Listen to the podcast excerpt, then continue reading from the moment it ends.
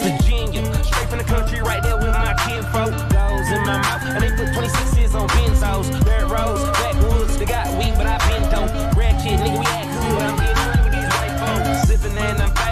super medicated. Yep, yep, yep. So I down and lay in. A nigga gon' be Buenos días, buenas tardes, buenas noches, dependiendo a la hora que nos escuches. Bienvenidos a una nueva edición de tu podcast, nuestro podcast, así es.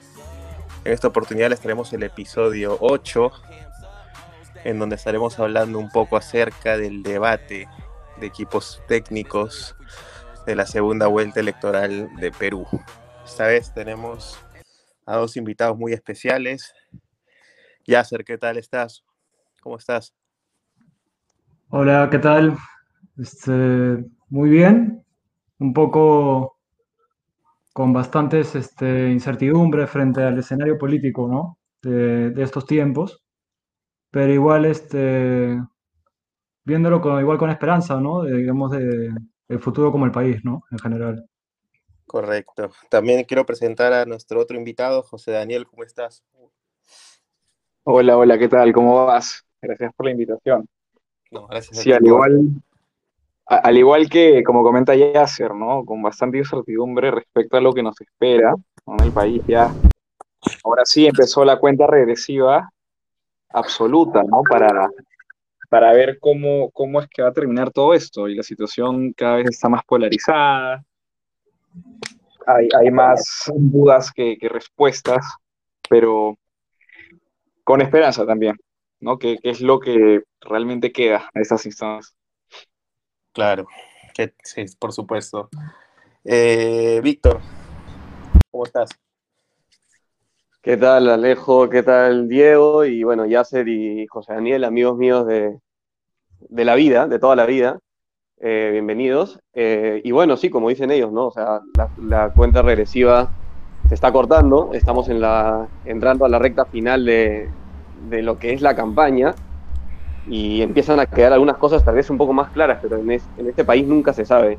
Y bueno, hay, han habido bastantes cosas que han sucedido. Hemos tenido el debate, hemos tenido el resultado de las encuestas y también una que otra noticia negativa eh, con la que hemos despertado. Y bueno, y por último, pero no menos importante, Dieguito, ¿cómo estás? ¿Qué tal Alejandro, Víctor, Yasser, José Daniel? ¿Qué tal? ¿Cómo están? Un gusto saludarlos. Eh, bueno, primero que nada, todos estamos, todo el país está de luto, ¿no? Por lo que pasó eh, de las víctimas en Ayacucho, los 18 muertos, eh, situación difícil. eh, que se mezcla también con la situación política actual, que está súper complicada, la última recta, ya vienen los comicios y, nada, o sea, es bastante tétrica la, escena final, ¿no? Sí, sin más dilación, vamos a comenzar a ver, a hablar un poquito de lo que fue el debate de equipos técnicos de ayer. Vamos a dividirlo por partes, como fue ayer el, el debate en sí. Vamos a comenzar hablando sobre la reforma del Estado, en donde se enfrentaron o debatieron Patricia Juárez contra Dina Boluarte. Eh, ¿Qué te dejó esta primera topping del, del debate, Víctor? Bueno, justo el, empezó mal, creo. Eh, Fue un debate que empezó mal, empezó con muchos ataques. Me parece que el lado del fujimorismo estaba nervioso, por lo menos en el inicio, como que sintió la pegada, la, falta de experiencia. Y, y en caso de Boluarte, eh, bueno, un- un- una introducción bastante agresiva y, y visceral, ¿no? O sea, diciendo de todo, hasta inventando amantes y cosas así. Entonces, eh, creo que es un punto que en realidad las propuestas no se tocaron, cuando era un tema bastante importante, de hecho era el primero, y, y no se tocaron propuestas, yo creo que de un lado por, por lo que te digo, por, por la cantidad de puyazos y ataques, y del otro lado por, a mí me parece que por nerviosismo, no sé, no sé ustedes qué piensan. Eh, bueno, básicamente eh, lo que yo pude ver de- del primer bloque, se podría decir, de, del debate de la reforma del Estado, vimos a, al a la, a la Fujimorista en realidad bastante nerviosa, hasta se le veía temblando. Este, y a la señora Boluarte, como siempre, como, como pasa con toda la gente de Perú Libre, directamente al ataque, hablando, pues, este, como se dice, con la pierna en alto, ¿no? Hasta diciendo cosas que fueron mentiras, porque mientras transcurrían los minutos iba diciendo algunas cosas referentes al señor Alberto Fujimori y la gente lo iba mismo desmintiendo, como el caso que fue Ayacucho, que no fue, que fue a buscar a su amante, después la desmintieron, después que Yo no, sé si tanto yo no sé si tanto a desmentir o no, porque al final son tonterías. Más que nada son cosas que no, venían al caso. Es cierto, es cierto, pero, los, pero, a ver, los ataques, o sea, si tú vas a ir con una información que sea que sea real, ¿no? O sea, después salió que en el asentamiento humano Keiko Fujimori no había agua ni desagüe, y ahí salió una persona que vive en el asentamiento humano diciendo que sí había agua y sí había desagüe. En realidad, si vemos lo que propuso el Fujimorismo fue abismal a lo que hizo eh, el de Perú Libre, ¿no? Fue una victoria claramente para, el Fujimorismo, ¿no? Yasser, ¿tú cómo viste este primer bloque del debate? Claro, este, muy pobre en carne, pienso, ¿no? En general, eh, hubiera sido bueno, eh, por mi lado, ver, digamos, un poco el cómo iban a, cambiar las cosas, ¿no? El, el know-how. Este, como, como muchas veces dicen, eh, tenemos mucho, mucha gente en el Estado, pero los resultados son pocos, ¿no? Y hay tanto que hablar en el tema de la reforma del Estado, como, como por ejemplo empezar a, traer, a trabajar a través de indicadores, que los puestos este, sean de un tema de... para, o sea, que tú puedas ascender, que se busque las, que la persona gane más y ascienda a través de mérito propio, ¿no? En cambio, muchas veces en el Estado en, general se asciende más por un tema, digamos, de, de amigos, de relaciones, y es justamente lo que hace ineficiente al aparato estatal. Pienso, hubiera sido bueno ver eso, pero, pero creo que al final este, fue un poco la estrategia de no hablar mucho de lo que era el tema importante y más que nada lograr votos, sea como sea, de parte de, digamos, de, de Perú Libre y de parte del Fujimorismo, sí muy, como ustedes han venido diciendo, muy nervioso, ¿no? No sé, no se llegó a escuchar muchas propuestas, pienso, en general. Tú, José Daniel, ¿cómo lo viste? No, al igual yo esperaba de repente a una Patricia Juárez más contundente, algo que recuerdo bastante que comentó y, hizo hincapié fue en el tema de la confianza, el tema de la capacidad moral, que por supuesto no son algunos conceptos que sí se deben revisar, pero coincido en el sentido de que pudo haberse profundizado en, en otros temas más interesantes.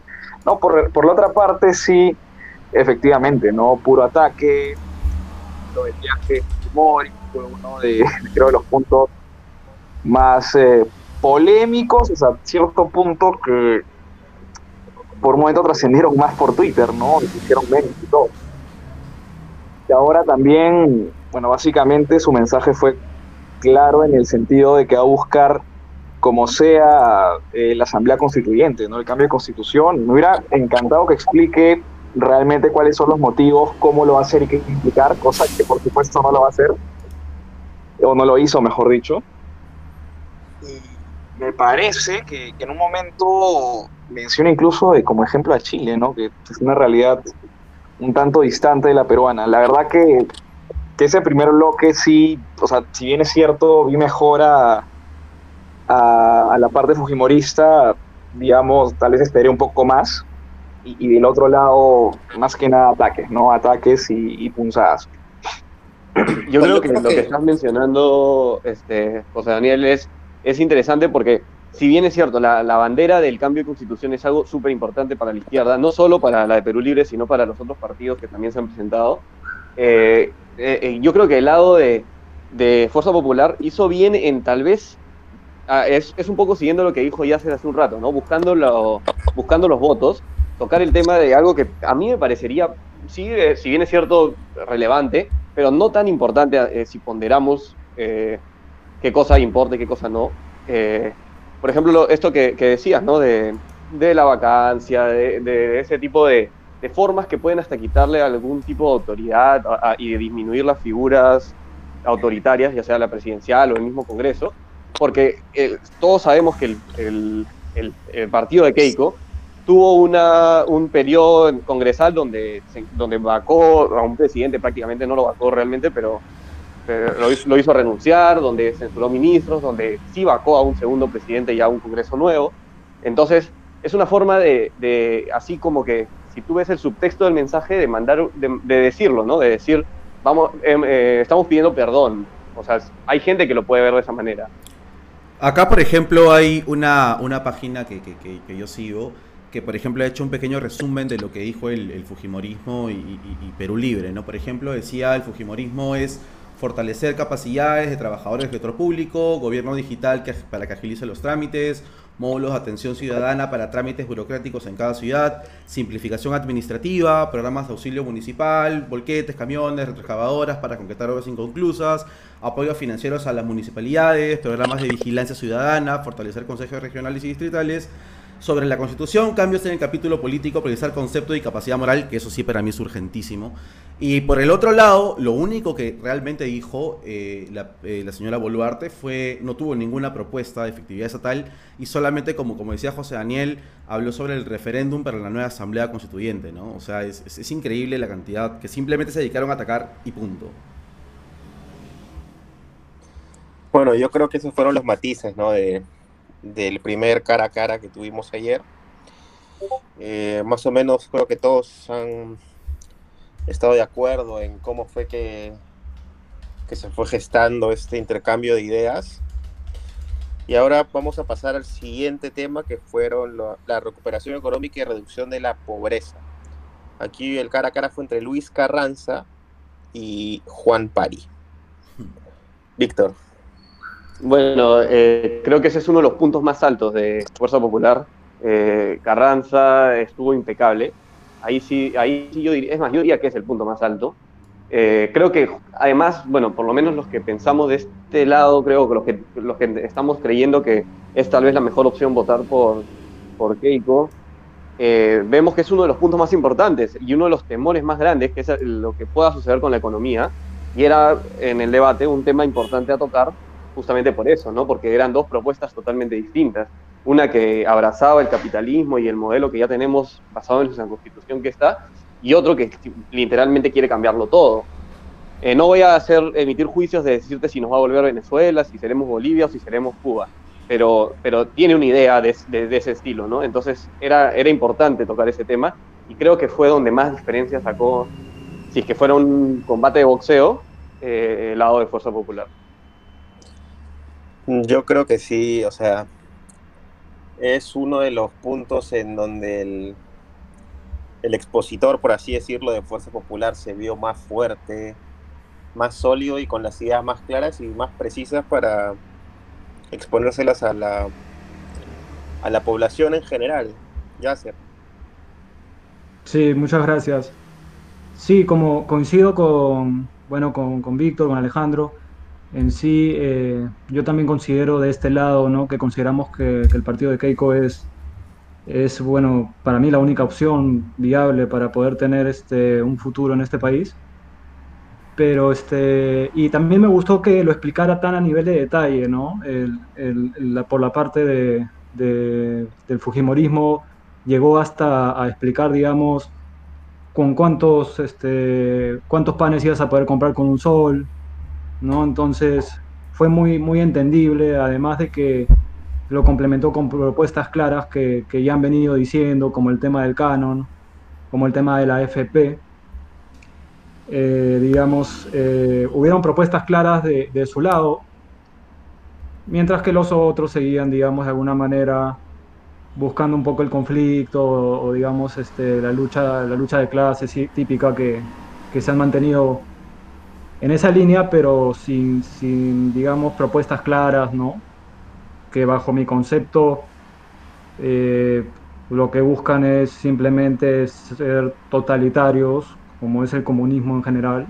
Es algo totalitario realmente, algo que controla mucho, controla la economía en general, que no le conviene darle la plata a la gente, no tan fácilmente, ¿no? no, no me, sorprendería escuchar una propuesta de ese tipo en ese partido como regalar el canon, porque más bien ellos, eh, el comunismo no, lo que busca es tener ellos el, poder, ¿no? Entonces, eh, por ese lado creo que, que, no había opción de que, de que el otro, por otro lado haya, hayan propuestas claras. ¿no?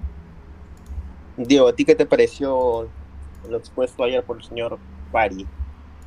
en realidad, eh, en verdad, en verdad, yo creo que esa fue, se podría decir como que el knockout, si hubiera sido, yo creo que hubiera sido lo mejor que hubiera sido el, último, porque fue el knockout de, del Fujimorismo contra Perú Libre, ¿no? Se notaba a leguas que el señor Carranza sí estaba preparado, el señor Juan Pari hasta se quedó dormido en el debate. o sea, e, e, era increíble en realidad. Para mí es una persona impresentable que, que, que no puede ejercer ningún cargo público. Eh, no presentó ninguna idea concreta, eh, simplemente más de lo mismo, seguro universal para todos, acceso al crédito a las MIPES, pero sin embargo se notaba el señor Luis Carranza más preparado, ¿no? Se notaba una persona que de verdad te daba una idea y te daba un poquito, porque en, tan poco tiempo no te puede decir cómo lo va a realizar, pero aunque sea te daba como que una pequeña esperanza, te decía algo que tú por ahí podías entenderlo cómo lo podría hacer, ¿no? Lo que a mí sí me sorprendió, o sea, lo, lo que a mí me faltó, creo yo, del Fujimorismo fue al momento de decir tantas cosas que iba a dar, tanto dinero y no decir de dónde lo iba a sacar. Fue lo único que me faltó del Fujimorismo, pero en general me parece que el Fujimorismo, ahí prácticamente para mí el señor Carranza estaba solo, compitiendo contra nadie, porque para mí el señor Juan Pari no es un impresentable más de ese partido. Eh, yo estoy de acuerdo con lo que tú dices de que a lo mejor el, la exposición, por así decirlo, del señor Carranza eh, abarcó muchos temas y como tú dices, eh, muchos no quedaron claros, pero a mí lo que me gustó fue el, que, se, que, que habló con un... Habló de una manera que el, que el pueblo puede entender. Cierto. No sé si me dejo entender. Sí, es cierto. Es cierto. Hizo el ejemplo del, de... A ver, hizo, hizo el ejemplo del pan, hizo pollo. el ejemplo del pollo, creo, de la harina, en general, bueno. O sea, habló con el idioma que necesita escuchar el pueblo, las masas, el idioma o el vocabulario, mejor dicho, de, de, la persona de a pie. Yo creo que eso fue bueno. ¿Qué opinas tú? Y ojo que la comparativa con Venezuela también, eso fue importante. Me- me parece-. Eso fue clave, sí, cierto. ¿Qué opinas tú, José Daniel, de, de este? No, de este, de este capítulo, de hecho, fue mi favorito, porque eh, primero, porque Carranza se manifestó realmente con, para mí, ese esplendor técnico, ¿no? Pero de tal, porque al final el que en algún momento maneja bien los tecnicismos, el que sabe lo que está haciendo, tiene la capacidad para explicarlo tal como lo han mencionado, ¿no? En sencillo, a una persona que de repente no está tan... Eh, in- involucrada, interiorizada con estos términos que a veces pueden resultar complejos y dicho sea paso es, es la parte que realmente a mí más me preocupa de, de lo que pueda pasar, quién puede salir electo en los próximos días. Pero algo importante que, claro, me, me gustó bastante que mencionara el tema de pensión 65 fue un punto que en su momento ya se había mencionado antes, hizo hincapié en eso, Luego también lo del crédito de las MIPES, y si mal no recuerdo, me estoy confundiendo con lo que dijo Techito respecto a las vías en provincia, ¿sí? No, no, no, es que no, no estoy seguro si era, era para beneficio de los agricultores, pero no sé si fue en este capítulo, o en este bloque, mejor dicho, de las vías departamentales. Eh, bueno, fue otro tema también que, que la verdad es de interés público sinceramente, el, el caso del otro, de la otra persona, Juan Pari, la verdad que, no, sin- sinceramente era el perfil, y esto no solamente porque lo leí en Twitter, ¿ah? sino que me ha pasado en, en algún momento con esta universidad, cuando de repente alguien salía a exponer de un grupo, y era el que tal vez no se preparó, trata de improvisar, por ahí meter algunos elementos, pero no dijo nada concreto. O sea, básicamente se quejó del modelo actual, eh, le echó la culpa prácticamente que, que el porcentaje de informales es, es consecuencia del modelo. Y después mencionó algo también que iba a respetar el tema de, de la o sea, de, de los recursos, ¿no? Y, y- y los bienes, pero bueno, esto la verdad es un poco eh, contradictorio, ¿no? Con lo que, con lo que hemos visto en el plan de, de Perú Libre. Entonces, ni atada ni desatada. O sea, Carranza fue contundente y O categórico sea, para hecho, mí. de hecho cuando, cuando los expositores de Fuerza Popular eh, se daban el trabajo de mostrar el, ¿no? El, el- apartado de cada rubro de lo que estamos hablando estaban vacíos, ¿no? O sea, muchos de ellos tenían que dos, dos, tres párrafos nada más. Y yo creo que, que al final se vio, ¿no? O sea, al final en, en general de cómo fue transcurri- transcurriendo el debate, nos dimos cuenta que un equipo estaba, o sea, parecía que un equipo estaba trabajado y el otro era un cinco personas que se habían juntado en la puerta para... Es más, para eh, en un momento no me acuerdo quién comenta, creo me parece el señor Rospilioso, si no me equivoco, no me acuerdo quién dice, que se notaba leguas que era un equipo técnico que estaba preparado, como es la, la- la- el Fujimorismo, lo, lo de Fujimori, y un totalmente improvisado, que es como el de Pro Libre, que eh, recordemos que el equipo técnico de Pro Libre recién tiene creo que cuatro o cinco días. Este, en cambio, el Fujimorismo se nota que están preparados, que fueron con otra. O sea, en realidad tuvieses en general en el debate ataques contra propuestas. Y eso espero que a la gente. Porque atacar es populismo. Y espero que el populismo esta vez no gane hacia las propuestas. Yo- igual yo creo que a la gente, o sea, el grueso de gente que está votando por Castillo, que es el voto anti-Keiko, no, lamentablemente no va a entender de razones. O sea, y... Pero, no, pero pensemos un poco en el voto en blanco y, y viciado, Claro, ¿no? Y los a eso quería indecisos. llegar, a eso quería llegar. Si vamos a ese punto, sí creo, o sea, yo me, me da risa porque recordaba, o sea, yo lo veo como una analogía, haciendo una analogía a lo que decía José Daniel de la universidad. Para mí el equipo de Pedro Castillo era como, tipo, los que llegaron tarde, los que no fueron a una clase y no hicieron grupo, y después Claro, el profesor dice, bueno, ustedes que claro. faltaron, júntense, una cosa así era. No, no te robes mi Twitter, hermano. Perdón.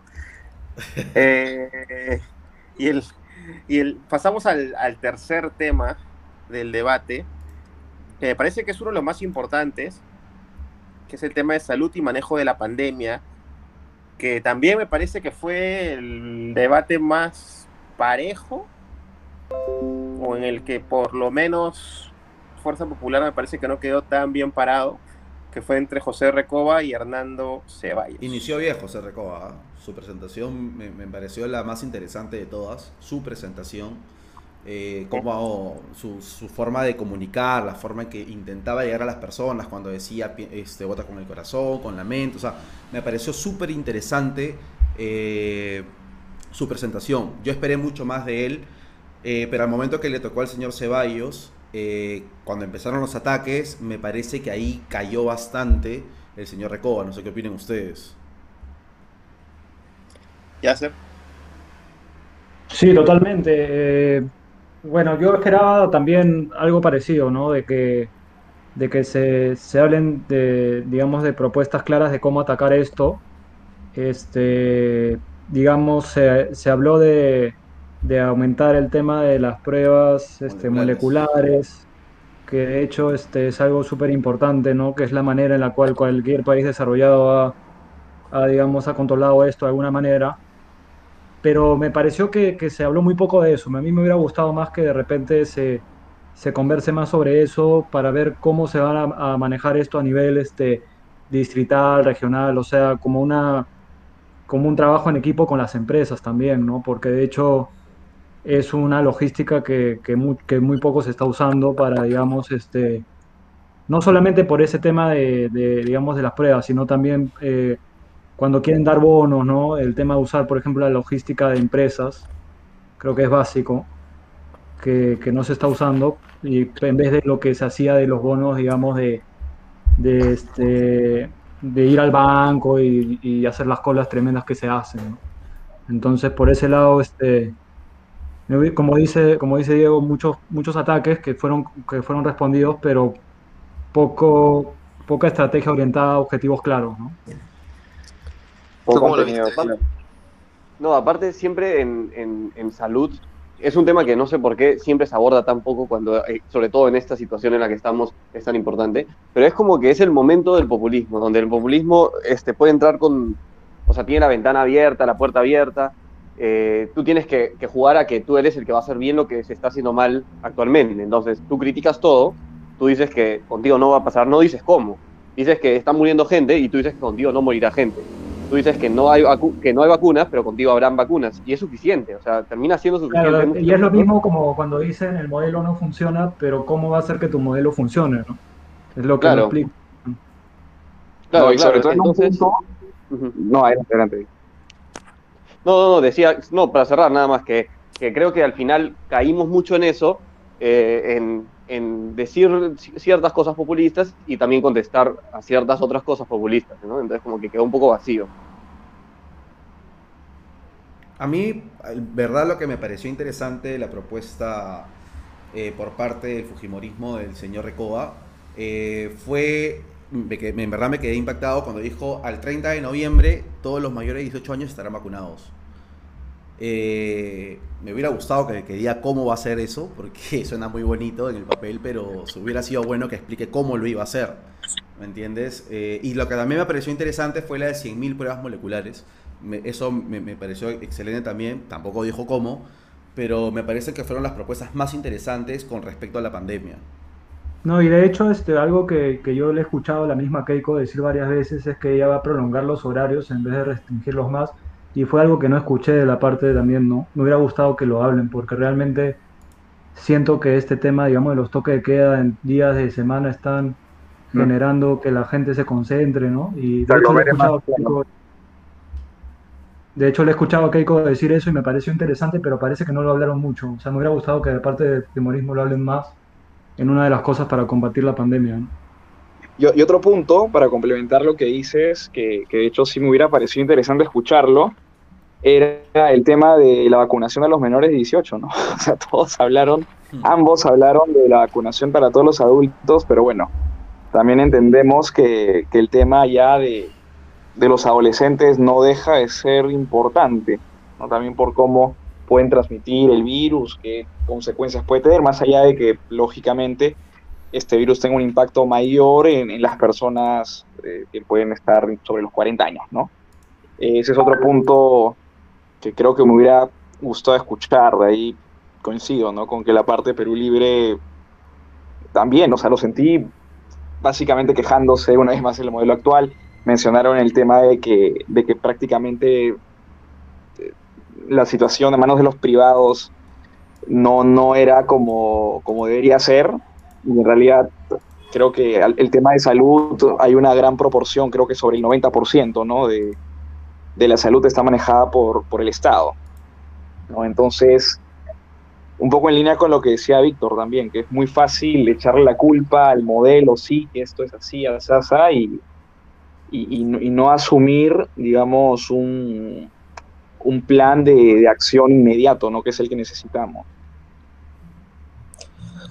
Eh, yo creo que este, como, como dijo Víctor, es uno de los temas más importantes que se debieron tratar en el debate. Lamentablemente creo que no se ahondó lo suficiente. No sé, eh, no sé si alguno de ustedes se queden con alguna duda o, qué es lo que hubieran esperado. ¿Cuál, es, ¿Cuál creen que es el tema que se escapó que, que debió estar en carpeta sí o sí en el apartado de salud? O, Yo creo que un poco lo que habían dicho, lo que venía diciendo Yasser, ¿no? De, de tocar los temas que ya estaban en sus propuestas. Y bueno, eh, de parte de Perú Libre no me sorprende, o sea, no me esperaba claro. nada menos que hablar de los 90 y, y decirte que, el, que, ese modelo es lo que ha generado que el privado tenga la salud, lo cual no es real. Y, y bueno, o sea, no, eh, por, por, su lado no me sorprendió. Claro, sí me yo, sorprendió yo, coincido que, con me Víctor. parece que En, faltó un poco. Yo coincido con Víctor en eso, o sea, yo puedo, digamos, este, hablar de lo que me hubiera gustado escuchar de, del, Fujimorismo, porque realmente ellos proponen algo, ¿no? Pero de parte del, de Perú Libre es como que, ¿qué te puedo decir? Me hubiera gustado escuchar algo, creo. O sea, todo eran como que quejas, este, puyazos, eh, o mirar al pasado, ¿no? Pero nada hacia el futuro. Entonces, un poco que no... O sea, creo que si hubieran dicho un poco, ya sería algo. Eso le puedo criticar, no sé. Lamentablemente yo creo que que igual fue poco tiempo para, para este apartado en sí, pero es lo que, lo que tenía planificado por acciones. Y pasamos al siguiente tema, que también me parece un tema importante, que es infraestructura, desarrollo regional y descentralización. Este debate participaron Carlos Techito Bruce y Andrés Alencastre.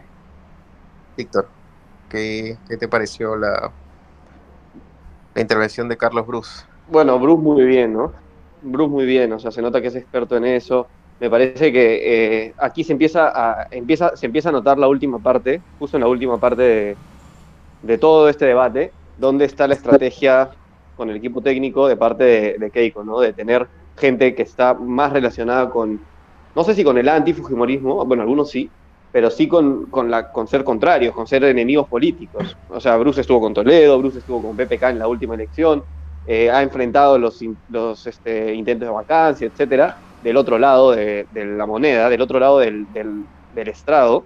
Y bueno, es el primer, la primera cara conocida, por así decirlo, por todos, porque es un tipo que tiene mucho tiempo en política, que, que, que sale a defender este, es, esta idea, ¿no? Este, este partido, esta candidato que, esta candidata que termina siendo como que como que empieza a dar esa suerte de, ok, nos, aquí nos vamos a aliar bastante. O sea, es el primer candidato que hace esto. Ahora, con respecto a lo técnico, muy bien. O sea, na, na, nada que reprocharle porque él sabe, él conoce el tema. Él ha sido de los mejores en vivienda en su momento. Y, y con PPK también tenía buenas propuestas. Cuando hablaba de vivienda, eh, a mi entender, a veces se iba a otros temas donde creo que no tanto, pero es su fuerte y lo demostró. Eh, me parece que enfrentó a un tipo, o sea, en cuanto a, pensando en, en Perú Libre, me parece que, a ver, es, se enfrentó al, al, a la persona menos, por así decirlo, extrema izquierda del grupo. Eh, se le notó además, pero, pero bueno, o sea, estaba, para mí estaba debatiendo con un experto, era, era algo donde Bruce creo que iba a ganar, él sabía cómo tocar los temas, sabía, este, temporizó muy bien sus, sus intervenciones.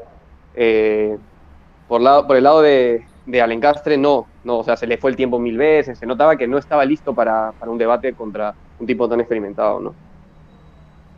Sí, yo concuerdo contigo que Carlos Bruce estaba como pez en el agua y, y, y, se le notó, o sea, muchas veces decimos que no es necesariamente lo, o sea, no necesariamente pueden tener las ideas más claras, pero la forma en que las expresó, yo creo que termina convenciendo o sacando el punto a favor de, de, Fuerza Popular en este en este apartado del debate, José Daniel.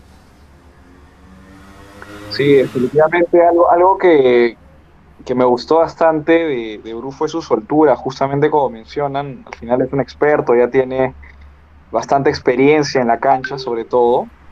Eh, me, me, gustó que, que, hiciera énfasis en la parte, por ejemplo, de, del tema de la construcción de los canales, de, de postas médicas, ¿no? De, de, lo que son colegios, toda la infraestructura necesaria para, que, para poder atender a la sociedad. ¿no? Ese es un punto eh, clave, después hizo hincapié también en la parte de, techo propio, ¿no? y cómo, cómo en su momento lo gestionó. La verdad, a, al Castre yo creo que que en algún momento se pasó un poco de técnico, sinceramente, no sé si un ciudadano a pie eh, o en todo caso los indecisos pudieran entender absolutamente todo lo que, lo que comentó. La verdad que, que me, a mí me costó, de repente sería porque tenía un poco de sueño ayer, pero me costó seguirle la línea eh, a, al Castre. Era un poco técnico, no bastante técnico, mejor dicho, y por ahí que pudo haber aterrizado mejor su, sus propuestas, ¿no? Cosa que, que, en este sentido sí Bruce lo hizo lo hizo súper bien, ¿no? Esa es la sensación que me queda de ese bloque. Uh -huh. Diego. Eh, mira, en realidad para mí este fue el bloque que, que, realmente fue uno de los más, ¿cómo te digo? Que realmente saqué provecho de, ambos, de, ambas partes. Me parece que el señor Alencastre eh, como, como dicen, fue el más técnico, para mí el mejor de todo Perú Libre fue el señor Alencastre. Eh, seguro que lo que decía, por ahí como dicen, sí, no fue tan claro con lo que él decía, tal vez para las personas que están más metidas en este rubro lo hayan entendido, pero personas como dice José Daniel de a pie no lo han podido captar, pero me parece que dentro de sus ideas que él propone, él, la tiene clara, lo que es lo que quiere hacer, lo intentó dejar claro el día de ayer, este, y me, parece, me, me, pareció para mí el, el, mejor expositor del lado técnico de Perú Libre. Por el otro lado, Carlos Bruce, viejo zorro, ya la conoce, ya es un tipo que está empapado en el tema. Eh, ¿Perdón? O sea, realmente eh, te hacía entender lo que él decía con cosas claras, de frente y grano. te explicaba cómo iba a realizar las cosas. Me pareció súper claro, me pareció, también fue un punto para, para Fuerza Popular, pero mencionar que para mí el Encastre fue el más decente dentro de lo que se puede decir de Perú Libre. O sea, a ti te encantó Carlos Bruce. Techito. Perdón. Ya, ¿tú qué opinas de, de este apartado del, del debate? Sí, eh, bueno, coincido mucho con, con- con Diego, con José Daniel, que, que digamos era de parte de Perú Libre de una manera muy técnica. Yo, de hecho, mi primera impresión, sinceramente, cuando vi a Techito dije, pucha, este pata lo he visto en todos este, los partidos, ¿no? Es no tanto por irme en contra de él, sino un poco de que era una figura muy usada, pensé, para, para el Fujimorismo. Eh, definitivamente, este, me fui más al pensamiento del votante contrario que, que iba a decir, ah, es, es más de lo, de lo mismo de siempre, ¿no? Sin embargo, bueno, claro, porque al final el objetivo de, digamos, de la, de- del debate era que voten por, e- que, que voten por uno, ¿no? Ese es al final el objetivo, pero bueno, lo escuché hablar y, me gustó mucho cómo, cómo planteó este tema, digamos, de, de, de techo propio, cómo irlo aumentando año por año, como fue, como fue diciendo. En general fueron las propuestas de, de- del Fujimorismo de ir aumentando progresivamente, muy racional con la realidad peruana, porque debido a la pandemia y todo estamos en un, de hecho, en un déficit fiscal y justamente tenemos que ir aumentando en la medida que haya el crecimiento eh, sostenido, ¿no? Y, y- y también se mantuvo en esa línea, como también con Pensión 65, de ir aumentando eh, estos proyectos, combatiendo la invasión. Y, y cuando cerró es algo que, que yo también coincido con él, que dijo, mira, al final no importa porque Perú Libre no va a trabajar con ninguno de estos este, expertos, eh, Cerrón va a agarrar y va a poner a todos los la gente con la que ha trabajado en Junín, ¿no? Prácticamente dijo algo, una, una cosa así. Entonces, y, luego el otro dijo, ah, eh, están quieren meter miedo, pero realmente lo que yo pienso también es que apunta a Perú Libre algo de ese tipo, ¿no? Al final, por más técnico que sea el señor, como ustedes coinciden de que, de que fuera el más técnico, y de hecho yo, eh, ahora recordando lo que dice Bruce, creo que él también coincidió, porque en ese momento dijo, no importa, igual cualquier cosa, eh, ellos no van a, dijo, ellos no van a trabajar con, con estos señores porque justamente lo vio un poco más preparado y dijo, eh, Cerrón va a poner a su gente al final, ¿no? que es algo que yo también creo y, y creo que también Menos lo vio en rojo, por momento. así decirlo. Lo vio menos rojo. Y, y de hecho lo dijo, ¿no? Ah. Porque dijo, dijo que no iban a trabajar con ellos, ¿no? Entonces, como que por ese lado creo que él también lo vio así, como ustedes. Vamos a O- o sea, Otro punto importante que no, no sé si, si se mencionó, pero el de la brecha digital, ¿ah? porque justamente yo creo que en esta pandemia se ha evidenciado precisamente eh, este escenario negativo hasta cierto punto en los lugares más, más alejados a la capital, ¿no? De, donde no, no tienen acceso a Internet. Y, y en, este, eh, en este momento esto creo que ha sido algo crítico para temas no solamente relacionados al trabajo, sino también a los temas educativos.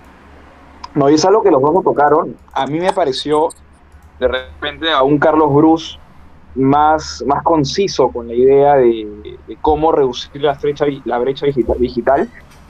Eh, me hubiera gustado de repente que mencione más el tema de la red dorsal, no, no, no solamente con, con el tema de los de construcción, pero definitivamente me da una idea más certera de que en un eventual gobierno de popular sí es muy probable que se le dé hincapié a, esta situación.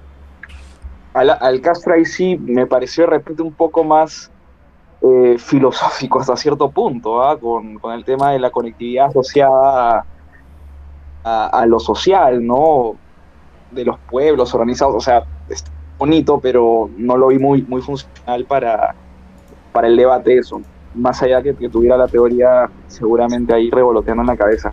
Y es un tema importante, ¿no? Anteriormente ya se había tocado, eh, me hubiera gustado de repente que profundicen más, pero también entiendo que por cuestiones de tiempo había limitaciones, ¿no? O sea, yo creo que eh, lo que tú has dicho es un tema muy importante y más estando en pandemia.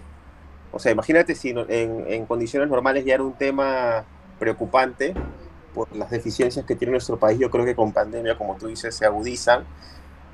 pero hubieron, o sea, concuerdo contigo que hubieron muchos temas que quedaron en el aire o que simplemente no se tocaron por falta de tiempo.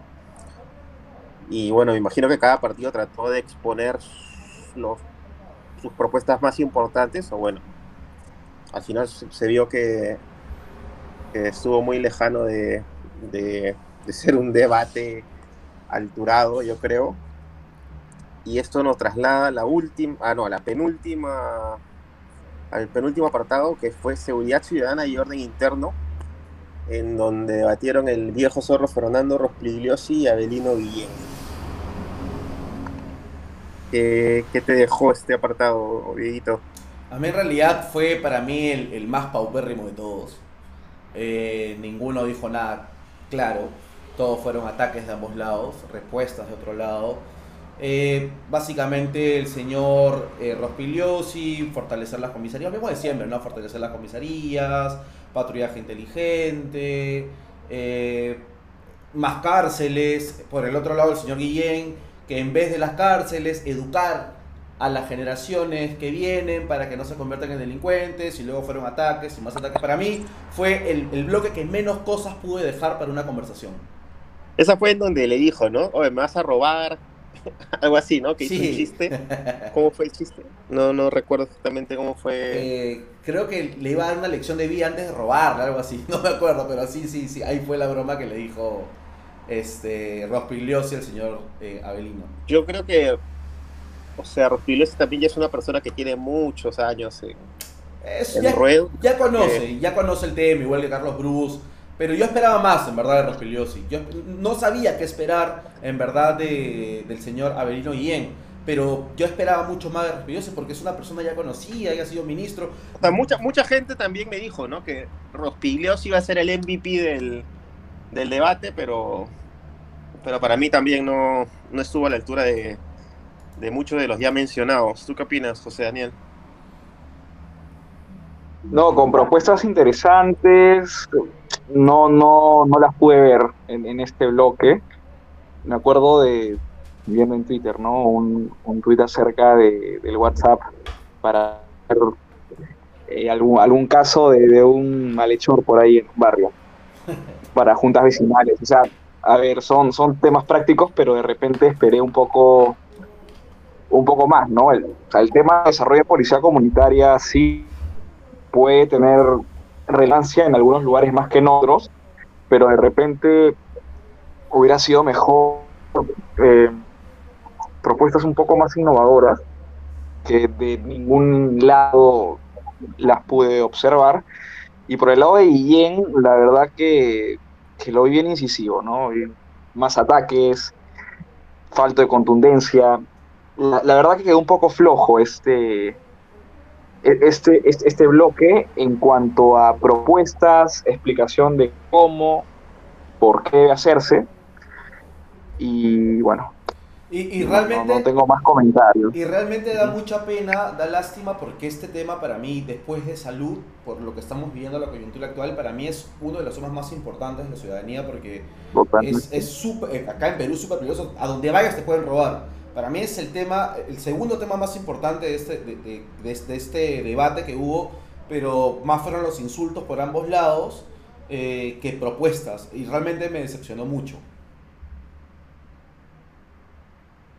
Así es. A ver, yo, mira, por, por mi parte, yo eh, discrepo un poco. Si, bien es cierto, coincido de que, de que fue un poco, un poco flojo, tal vez, o decepcionante, sobre todo lo que decía Alejandro, ¿no? De que se esperaba un Rospigliosi más contundente, más contundente refiriéndome a su victoria. Para mí lo fue, fue goleada, fue, es más, yo te diría, ¿y por qué les digo que discrepo? Yo creo que este ha sido uno de los puntos más interesantes, de hecho, porque es donde se evidenciaron las, la- o sea, donde se, se evidenció cuál es el versus real en esta elección. Guillén representó el puro y duro antifujimorismo. Todo lo que habló fue literal de los años 90, de Sendero, de cómo el, del GEIN, del Grupo Colina, de Alberto Fujimori, de Montesinos. Y por otro lado estaba este, Rospigliosi, que para algunos, y permito incluirme, es el mejor ministro de Interior de los últimos 50 años. Entonces, para mí, Keiko, presentarte esta carta de un, de un casi, casi confeso antifujimorista como es Rospigliosi, es un puntazo, porque hay un montón de gente que lo sigue, que, que, que le cree, que lo respeta, y lo está viendo de este lado, de este lado de, de la balanza, que está a favor de, de, de, la candidata Keiko. Entonces, para mí e, es una de las cosas más importantes que tenía que mostrar, era que le vean la cara a un abierto crítico del Fujimorismo estando de su lado, y, y también ver la otra cara, ¿no? donde, donde este, Guillén te diría que hasta lindó con la posibilidad de, de denuncias por, por, por el o sea, una denuncia penal hacia él, por el tipo de acusaciones eh, que virtió, ¿no? O sea, es, para mí ha sido la gente, no sé, me parece que es tan interesante incluso porque es donde más polaridad he visto también en redes. La gente diciendo que Guillén ganó, otros que cuando para mí fue muy, fue, fue muy diferente la, los dos enfoques. Eh, me parece que Rospilios hizo, al menos le conté seis siete propuestas. Si bien es cierto, como dice José Daniel, no tan novedosas, pero propuestas al fin. En cambio, de, de parte de Abelino Guillén, nada. O sea, para mí está, eh, eh, estaba hablando un típico antifujimorista, antialbertista. Este debate ya no era ni contra Keiko ni contra Rospigliosi, sino contra Claro. Alberto Fujimori por algún trauma que tiene de no sé cuándo. Pero para mí fue Claro. el momento más clave en ese sentido, inclusive persiguiendo indecisos. Sí, este, de hecho yo, yo creo que básicamente eh, habría que orientarlo en base a dos objetivos, ¿no? Uno, el ganar votos y el otro, este, eh, las propuestas claras para el cómo, que a, un sector le importará y, y a otro, a otro no tanto.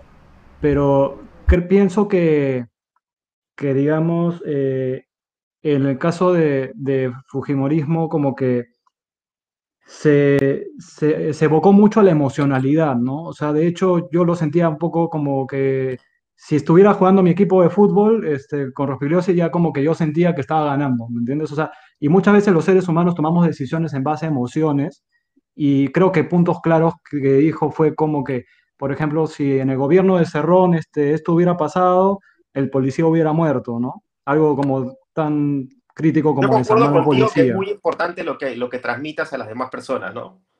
Más, de- más, que, más que que lo que dices, cómo lo dices. Y yo creo que, Claro. Yo creo que en eso sí fue un, sí fue una, una victoria, por así decirlo, de Rospigliosi, ¿no? En ese sentido.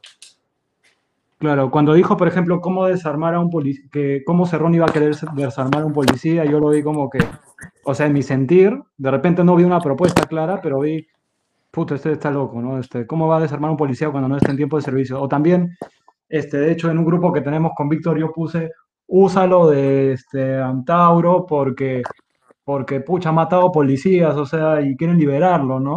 Y, y no lo escuchaba, no lo escuchaba hasta que lo usó como, como corte final, ¿no? O sea, digamos, si quería evocar un poco a las pasiones que, y a, las a lo emocional, que al final es lo que te hace tomar acción y, y votar, creo que fue por ese lado una buena estrategia. Ahora también coincido con ustedes en que, en que no hubieron propuestas claras, eh, digamos, este, del cómo se iba a hacer, ¿no? Hubiera sido interesante. Habló de un WhatsApp, eso sí me gustaría que, que de repente me lo, me lo clarifiquen porque no, lo, no sé si no lo entendí bien o no lo escuché bien, si el WhatsApp era entre el ciudadano y el policía o serenajo y policía. No sé si alguien, alguien eh, entendió bien eso, cómo era lo que proponía. A mí tampoco me quedó claro, la verdad, pero me imagino, me imagino que debe ser con, con el... O sea, me imagino que debe ser con alguna central de policía, ¿no? O algo así. Sí, era, era, era conjunto, porque eh, ya, o sea, ya también lo habían explicado, ¿no? O sea, tiene que ver, sí, con serenazgo y policía, pero eh, es un poco tratar de tec- meter tecnología en esto de las juntas vecinales y de las rondas campesinas que, que lo llevas a, a lo urbano, ¿no? Claro, ponte, yo Eh, si, si, si digamos, este, hubiera, qué sé yo, expuesto a, a, a una junta directiva, así, de la policía, de gestión de policial, qué sé yo, este, hubiera dicho construir un indicador de medición de, de cuán- cuánto es la, la velocidad de, de reacción, ¿no? de la policía. O sea, cuánto te demoras entre un llamado, una denuncia o, o- y presenciar, estar en el lugar de, de en cuestión, ¿no? Pero digamos... medir eh, resultados. Claro, medir resultados, ¿no? Algo, algo que sin resultados no hay gestión, ¿no?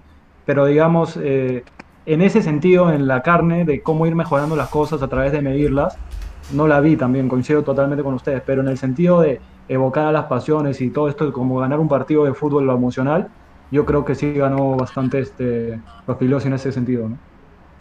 Mira, o sea, yo creo que, o sea, a lo mejor para mí yo esperaba más de, de Rospigliosi, porque como Víctor mismo dice, en redes sociales se sintió un poco, ¿no? De, que, que, que fue un poco más pareja la cosa, pero, pero evidentemente, evidentemente yo creo que al final, si, si, nos, si nos concentramos en lo importante, eh, yo creo que igual Fuerza Popular le saca los puntos necesarios para llevarse esta ronda, por así decirlo, con la que pasamos a la última, que para mí es la menos importante, o la que para mí este tema no debía estar en un, en un debate de tal magnitud, que es el tema de protección del medio ambiente, en donde estuvo Guerra García contra la señorita Celeste, ¿no? Que creo que fue, para mí fue el debate, bueno, uno de los debates más, más desbalanceados, por así decirlo, porque para mí Guerra García fue el MVP de la noche. No sé qué opinan ustedes.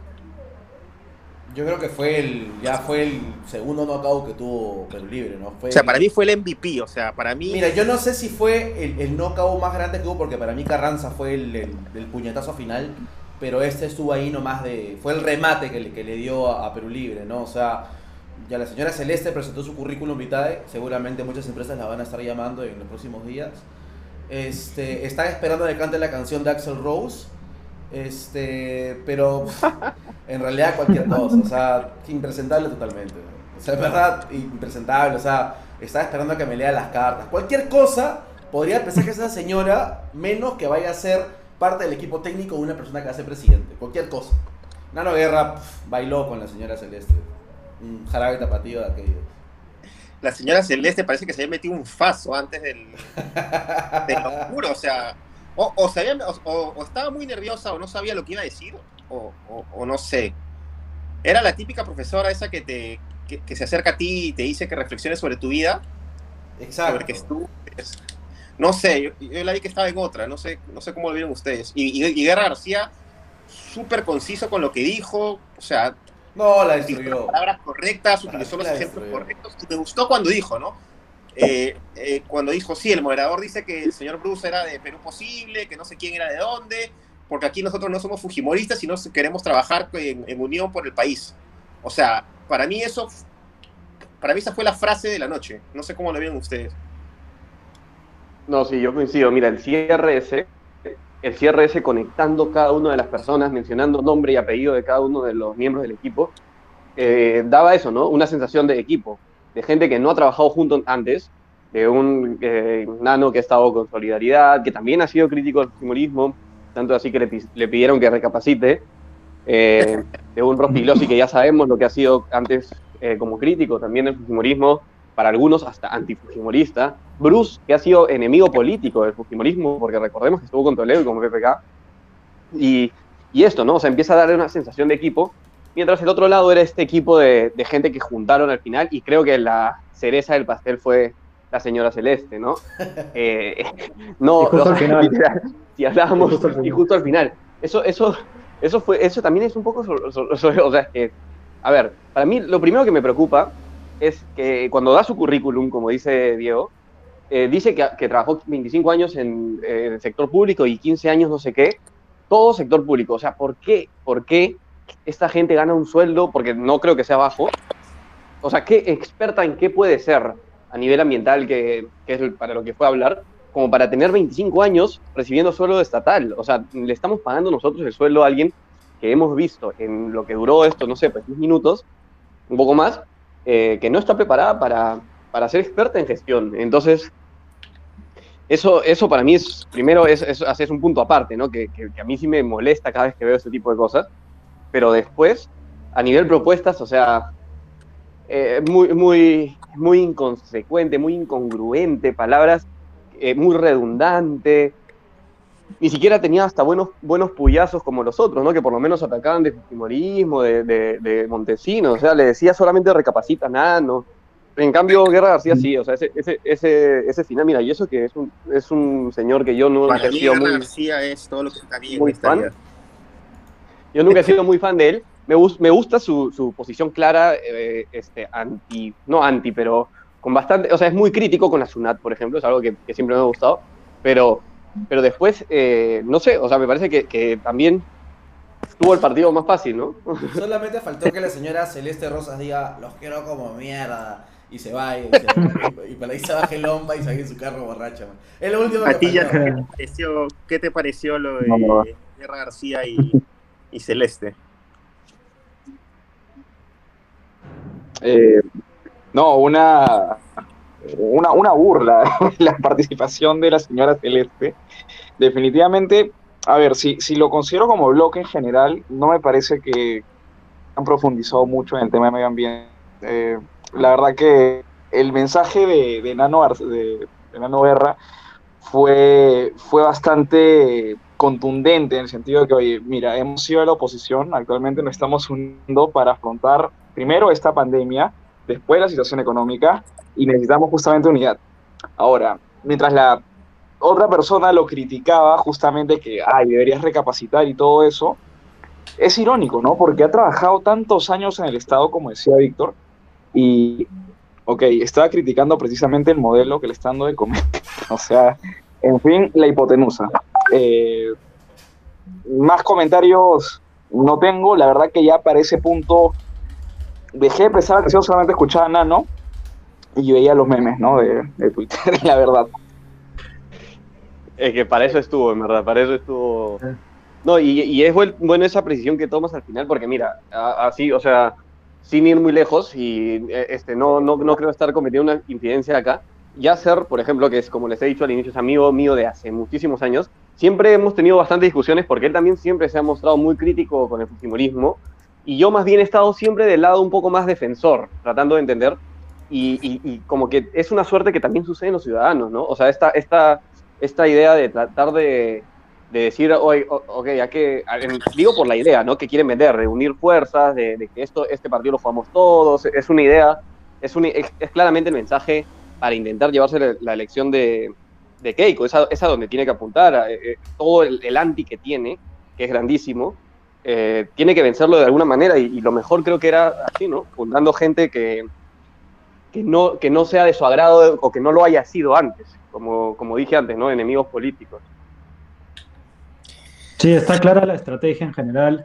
De todas maneras, este, bueno, coincido con ustedes en el sentido de que el tema de medio ambiente casi no fue tocado realmente. No creo que, que, que Verónica Mendoza ahí se hubiera desmayado porque creo que no se habló de nada de lo que, lo que a ella normalmente les importa mucho, que es el medio ambiente. Pero digamos, este, en general, eh, Sí, o sea, el tema fue, fue tomado por, se- por segundo plano y, y más que nada Nano, Nano Guerra le, le dio golpes sólidos diciendo te quejas del, del modelo liberal, pero tú has estado en ese modelo, has podido hacer algo, pero no has hecho ni michi y así también todos los que están acá han, han hecho lo mismo y se quejan como buenos, pero, pero no han cambiado nada, no han mejorado nada. ¿no? Y, y bueno, de hecho, este... Eh, yo también coincido totalmente en eso, ¿no? O sea, digamos, este, se nota que simplemente es- son puyazos para llegar al poder de alguna manera, ¿no? Y, y, y eso, y eso fue, ¿no? Y realmente esta señora creo que fue como que ya tomar a alguien para completar el grupo, ¿no? Es como que, como volviendo un poco al tema de los grupos de colegio, no sé, cuando ya no había más, ya metías a cualquiera, algo así, no sé. Era- O sea, algo del momento. para, para terminar eh, sobre este capítulo, para mí, como, o sea, como dije al comienzo, este este es un tema que no, que no debía estar en este, en este debate. Me parece un tema irrelevante, más que nada en un país como el de nosotros. O sea, me parece que había mil temas más importantes con los que se pudieron haber explayado más y, y en lo que coincidimos todos, que creo que fue la cerecilla del pastel, ¿no? Que, que terminó hundiendo al, al equipo técnico de, de Perú Libre, pero mira, eh, terminando con un poco de conclusiones acerca del debate, creo que todos estamos de acuerdo que, que la diferencia fue abismal, pero como, como dije al comenzar el podcast, para mí esa eh, un grueso de votantes de Castillo, o sea, les importa poco nada lo que, lo que vieron ayer. O sea, ellos son Fujimori nunca más y chao. Claro, eh, es cierto. Eh, yo creo, de nuevo, es un poco este tipo de debate, igual el importante va a ser el de candidatos, pero es, eh, este, este tipo de debate sirve un poco, o sea, a ver, yo tengo la esperanza de que algún indeciso haya decidido cambiar su voto, elegir, elegir un candidato a partir de esto. Eh, el, me parece que yo coincido, o sea, sí, para mí fue abismal la victoria de, de Fuerza Popular. Creo que pudo haber sido más y debió haber sido más. Debió haber sido esas goleadas de escándalos, o sea, debió ser una Alemania-Brasil. Eh, me parece que no sé si llegó a tanto como eso, pudo haberlo sido. Eh, un poco para marcar por lo menos que a nivel técnico, a nivel, a nivel gestión, a nivel propuesta, eh, la razón está de ese lado. O sea, era, era, era, el objetivo que tenían que haber perseguido para, para, bueno, que terminen. O sea, yo creo que eventualmente, si es que a Perú Libre solo le queda el voto del, del o bueno, ya el pan de, de Castillo o el anti-Keiko, no le va a alcanzar. Entonces, hay que, hay que ganar de, parte de, de, Keiko, ella lo que tiene que pensar es que hay que ganar esos votos indecisos. Todavía hay bastantes, hemos visto las últimas encuestas y quedan, quedan bastantes. Eh, bueno, para. Yo creo que ya hablamos lo que teníamos que hablar acerca del debate. Eh, me gustaría tocar un tema que, que, que, creo que fue Diego que lo, que lo tocó al inicio. El tema de hoy, ¿no? De, del ataque terrorista sufrido en Ayacucho. No sé qué, qué opinan, porque se está polarizando mucho, que dice que se están utilizando muertos muertos políticos, hay gente que está diciendo que son psicosociales, o sea, la verdad que está delicado el tema también, ¿no? 18 muertos y, y seguimos pensando que esto es un juego. Realmente es, una aberración lo que está pasando, no, no, no, no tengo palabras para eso.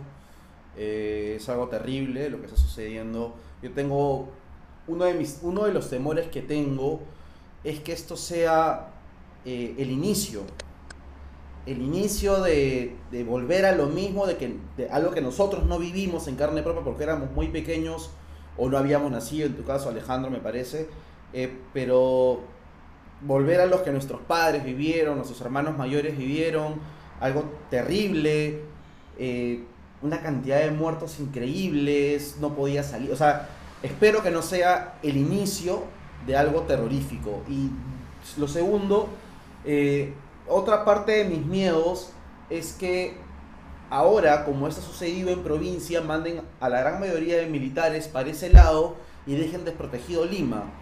Y puedan haber algún tipo de represalia si es que no gana algún partido político en especial. Eh, y, como que puedan haber ataques terroristas, eh, algún tipo de boicot. Es, esos realmente son los dos miedos que tengo, ¿no? Y bueno, para las personas eh, mis más sentidas condolencias ¿no? a, la a los familiares de, de, los, de los fallecidos y, y, espero que esto pare, ¿no? Totalmente, totalmente. No, y justamente en línea con eso, hoy me he topado con, la, con una sorpresa bien desagradable, ¿no? En redes sobre todo, de que hay una facción claramente ya que está idiotizada, que cree que esto es totalmente orquestado, ¿no? O sea, que la derecha orquestado eh, que ocurra esta situación justamente para ganar votos y que se politicen las muertes, lo cual es algo medio lejano. Digamos, a ver, las dos últimas elecciones, justo cuando está revisando, ya habían ocurrido este tipo de situaciones y de hecho ocurren durante todo el año, siempre hay fallecidos en, el Brahma, ahora se hizo noticia, lógicamente hay dos posturas, ¿no? Por un lado, los que dicen que no, que seguramente Keiko y su mafia Fujimontesinista ha hecho, ha orquestado esta situación y son unos malditos, imagínense, los van a levantar en peso. Y por otro lado, también hay algunos que afirman ¿no? que, supuestamente es un terruqueo directo a, a, Pedro Castillo, lo cual para mí no, no tiene mucho fundamento eso. Y lo más preocupante es que han habido dos personas que sí están directamente vinculadas a, a, Perú Libre, bueno, una Juntos por el Perú y, bueno, el mismo Vladimir Cerrón, ¿no? Que, que están afirmando entre líneas que, esto ha sido organizado. O sea, ¿dónde estamos? ¿Dónde está el sentido común? La, verdad que, que, es totalmente decepcionante leer este tipo de, de comentarios. Hay gente que, claro, se pone de, de, un lado. Definitivamente, politizar muertes nunca va a ser algo positivo, pero lo mismo también aplica para el tema de lastimosamente el fallecimiento de, de, Inti Bryan, ¿no? Lo cual ha sido totalmente explotado en los últimos meses de campaña. O sea, principalmente por Juntos por el Perú. Entonces, ahora es un poco hipócrita por parte de, ellos querer decir no politizar o, bueno, hay que empezar en casa, ¿no? Sí, la verdad es que, yo creo que eso... Creo que eso nace de, de cómo han ido los medios culturales lavado, lavado la mente de mucha gente en general, ¿no?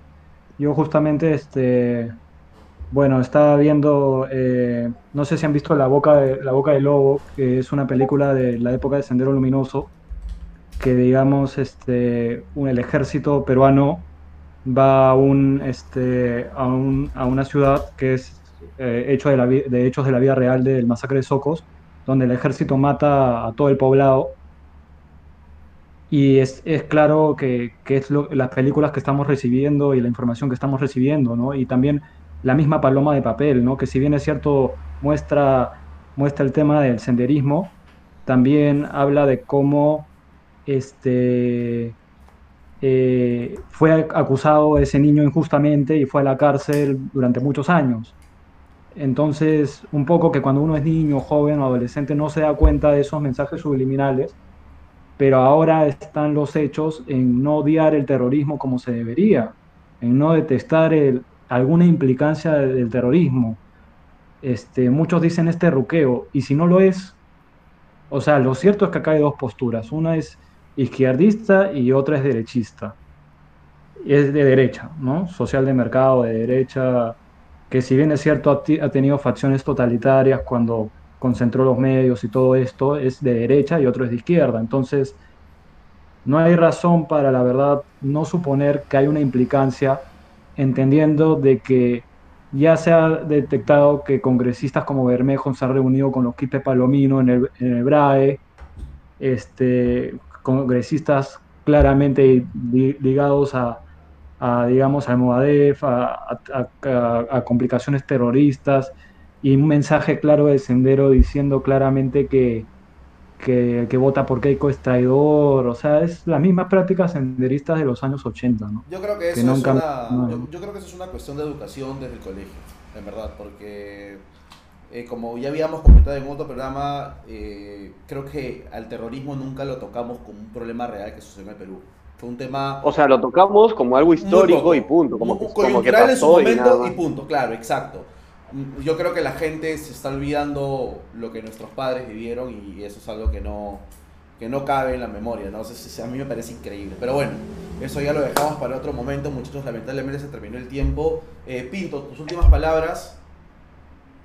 Nada, muchas gracias a los invitados, muchas gracias a los que nos escuchan, gracias por quedarse hasta aquí y esperemos una próxima oportunidad. Eh, vamos contigo, Víctor. ¿Algunas últimas palabras? Eh, nada, que bueno, este, ya estamos, como dijimos al inicio, ¿no? terminando esta carrera de la campaña electoral. Se van viendo cosas más claras. Eh, espero que no sigan pasando cosas como lo de hoy, como lo que. Porque se, se puede suceder, pueden seguir sucediendo cosas así. Y, y dejar este, también que, que, bueno, que Keiko ahorita ha traído a Neuhaus a, a su partido. Interesante. Para, para su equipo técnico y, bueno, para también cuando le, des el pase a Yasser, que, diga qué opina, ¿no? Porque justamente es una persona, Yasser está muy metido en lo que es empresa y es un tipo que gestionó muy bien los Panamericanos. Eh, ¿Cómo se llama? Vamos a ver, eh, eh, me parece un, un, lujo esta, esta nueva adquisición, por así decirlo. Vamos a ver cómo se van las cosas. Ya cerramos contigo, a ver lo que dice Víctor, un pequeño comentario con, lo que, con respecto a lo que dijo Víctor.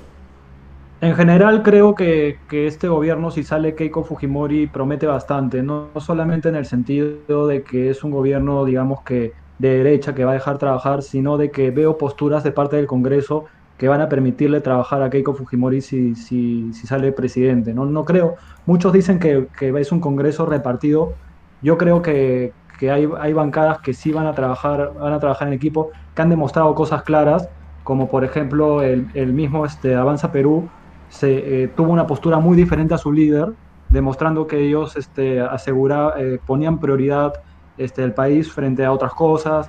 O, yo, bueno, yo le tengo mucha, mucha fe a Renovación Popular, ¿no? que sí va a hacer las cosas bien. Entonces creo que hay formas de trabajar en equipo y, hacer cosas. que estamos entre elegir a, a, algo pragmático que puede, que puede dar resultados y el caos total, ¿no? Entonces, eh, depende de cada uno de nosotros tener este, un poco de, de conciencia en eso, ¿no? Esperemos, esperemos. José Daniel, contigo vamos, sus últimas palabras. No, que estos espacios me parecen súper interesantes, de hecho, para poder un poco compartir ideas, análisis también, poder en algunos casos educarnos mejor sobre los temas políticos actuales, actualísimos realmente, de cara a, la segunda vuelta. Eh, creo que, el tema electoral sí, sí va a estar bien va a estar bien peleado, ¿no? Pero justamente estos debates, tanto el de ayer como el próximo que viene, es precisamente, es precisamente enfocado para aquellos indecisos, ¿no? Aquellos que, que de repente buscan votar por una opción solamente porque le tienen una completa aversión a la otra, lo cual no es para nada consecuente, ¿no? Lo de ayer ha sido un buen paso. Definitivamente el debate de ayer no ha sido, si bien todos los hemos escuchado, no ha sido como dirigido para todos los públicos, sino precisamente para ese porcentaje que tiene pensado viciar, que tiene pensado votar en blanco o hacer un voto colérico. ¿no? Y, yo creo que en el sentido de que pueden entender lo que cada especialista ha dicho y, hecho ayer, podrían evaluar la opción más conveniente para, para el futuro del país, ¿no?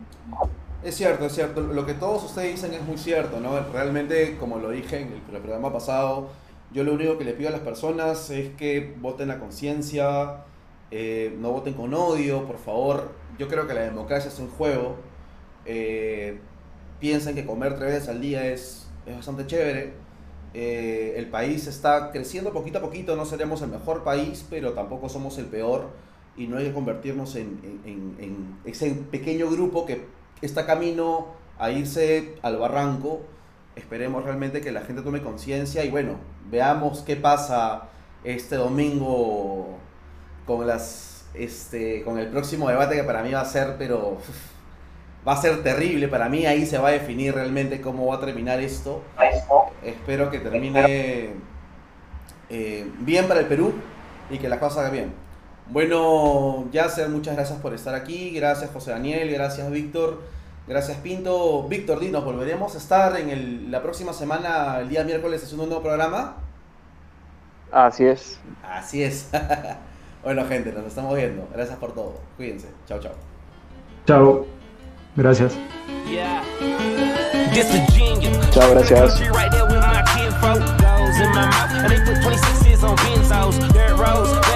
They got weed, but I been dope. Ratchet, nigga, we act cool, but I'm getting money with these white folks. Zipping and I'm faded, super medicated. Said she wanna check the pole. I said, okay, Sarah Palin. Yep, yep, yep, yep. So I lay down and lay in. A nigga gon' be faded all the way to